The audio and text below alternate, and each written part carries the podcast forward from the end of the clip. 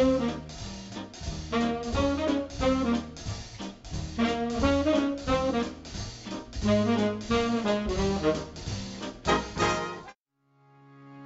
¿Qué tal? ¿Cómo están? Bienvenidos al podcast de esmigastro.com. Eh, yo soy el doctor Norberto Chávez, soy gastroenterólogo y hepatólogo. Y en este podcast lo que hacemos es hablar acerca de lo que ocurre en el día a día, en de manera cotidiana en la consulta médica, es decir, de lo que le ocurre a los pacientes y tratar de comentar un poco más a fondo con el objetivo de que si alguien tiene algo similar, presenta alguna sintomatología parecida o tiene dudas similares, pues pueda encontrar un poco de orientación o alguna solución a sus problemáticas. Bienvenidos.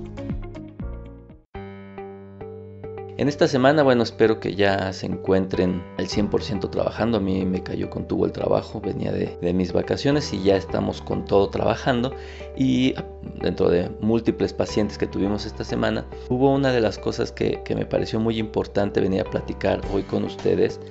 Particularmente, igual no es el caso más aparatoso ni lo más interesante ni nada, pero creo que las implicaciones que puede llegar a tener son muy importantes y creo que por eso vale la pena que escuchen de qué se trata. Es una paciente que se encontraba entre la quinta y sexta década de la vida. Digo esto con el objetivo de, que no haya, eh, no se quiera individualizar y ponerle nombre a un paciente, que en realidad es un paciente que puede ser cualquiera de nosotros. Tenemos un paciente que tiene entre 40 y 50 años y que desde hace muchos meses ha estado teniendo síntomas abdominales. Esto es algo que ocurre con mucha frecuencia, es decir, los síntomas abdominales están crónicamente dando guerra, no sé, de repente nos arde el estómago, de repente tenemos dolor, de repente tenemos alteraciones en las evacuaciones, de repente nos estreñimos, etc. Pues bueno, igual, pero en este caso era dolor en la parte superior del abdomen. Algo que llamaba la atención de este cuadro es que tenía una característica que es que lo atravesaba hacia la espalda, es decir, se denomina transfictivo. Cuando un dolor tiene estas características siempre nos hace pensar en que no solo es el estómago, no solo es una gastritis, que es lo que uno siempre piensa cuando tiene dolor en la parte superior del abdomen. Nos hace pensar en otros órganos, como puede ser el páncreas, como puede ser la vesícula biliar o incluso alteraciones en la columna vertebral, pero digamos que esa situación en particular nos debe hacer llamar la atención.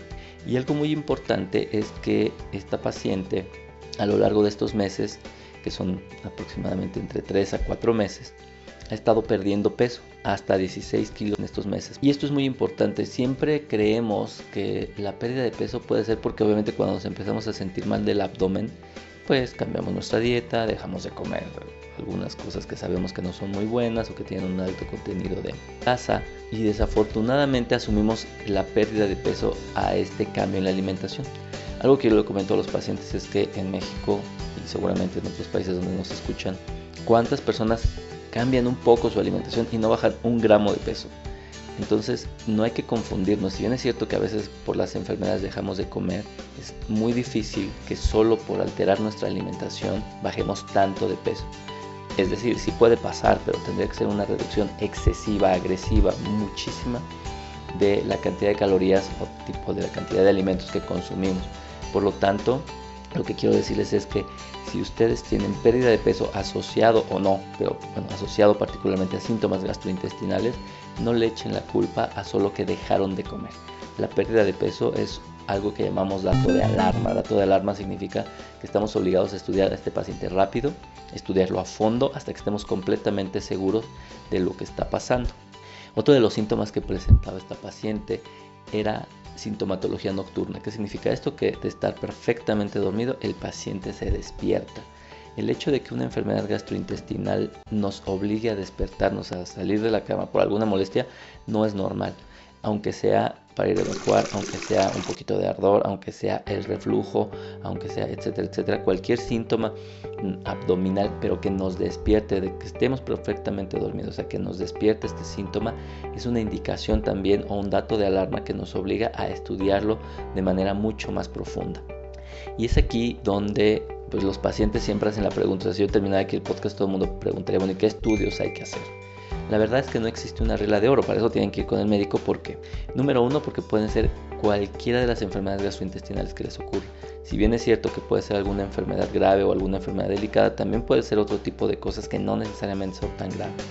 Algo que mínimamente vale la pena tener son estudios de materia fecal como un coprológico, no como un coproparasitoscópico, que eso no nos sirve para nada.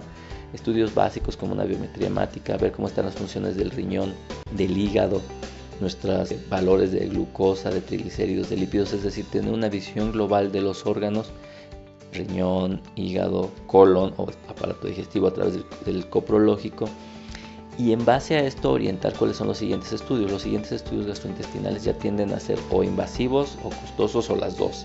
Entonces tenemos que hablar de si requiere una endoscopía o una colonoscopía, si requiere realizar algún estudio de imagen. Casi siempre les piden de primera intención un estudio de ultrasonido, el cual es muy útil, pero prácticamente solo para el hígado, las vías biliares y el riñón bueno, y la vejiga, pero bueno, ya no estamos hablando del aparato digestivo.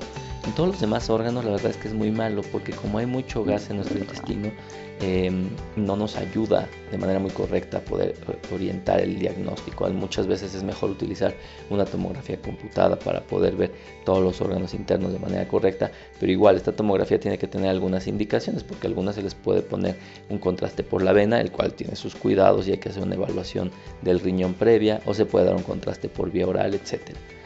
Entonces, lo que quiero decirles y lo que quiero transmitir de esta semana que creo que es algo valioso que nos puede servir es que las enfermedades gastrointestinales que no han sido evaluadas correctamente, que son crónicas o que tienen datos de alarma, tienen que ser evaluadas por un gastroenterólogo.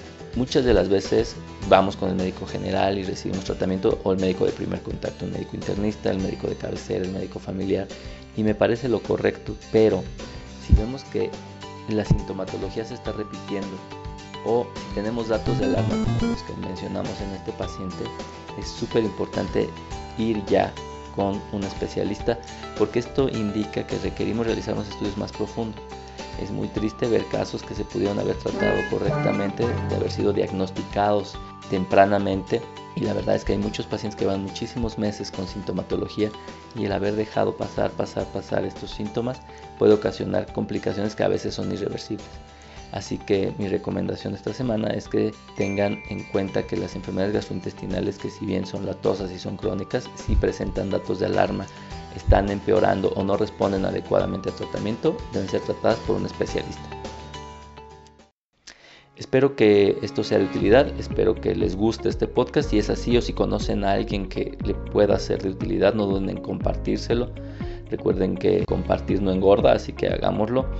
Igualmente, si tienen alguna duda, los invito a que revisen nuestra página en Facebook, que es, es, Mi Gastro, y en nuestro sitio web, que es www.esmigastro.com, en donde pueden encontrar toda la información sobre las enfermedades gastrointestinales. Pueden tener contacto con nosotros a través de un formulario que tenemos ahí. Y cualquier comentario o duda, no duden en enviárnoslo a través de estos mecanismos. Hasta luego.